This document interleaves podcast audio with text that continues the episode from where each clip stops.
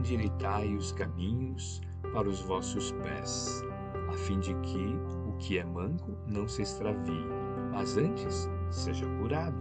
Hebreus capítulo 12, versículo 13.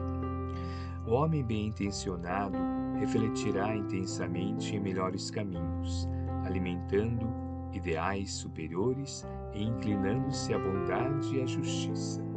Convenhamos, porém, que a boa intenção passará a ser maior benefício caso não se ligue à esfera das realidades imediatas na ação reta.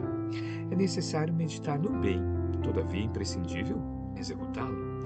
A providência divina cerca a estrada das criaturas com material de edificação eterna, possibilitando-lhes a construção das veredas direitas, que Paulo de Tarso se reporta. Semelhante realização por parte do discípulo é indispensável, porquanto em torno de seus caminhos seguem os que manquejam.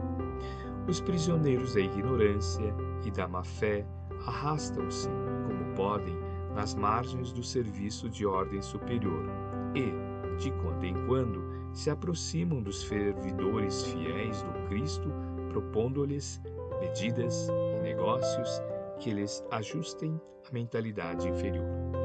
Somente aqueles que constroem estradas retas escapam-lhes aos assaltos sutis, defendendo-se e oferecendo-lhes também novas bases, a fim de que se não desviem inteiramente dos divinos desígnios. Aplica sempre as tuas boas intenções no plano das realidades práticas, para que as tuas boas ações, boas obras se iluminem de amor e para que o teu amor não se faça órfão de boas obras. Faze isso por ti, que necessitas de elevação, e por aqueles que ainda te procuram manquejando.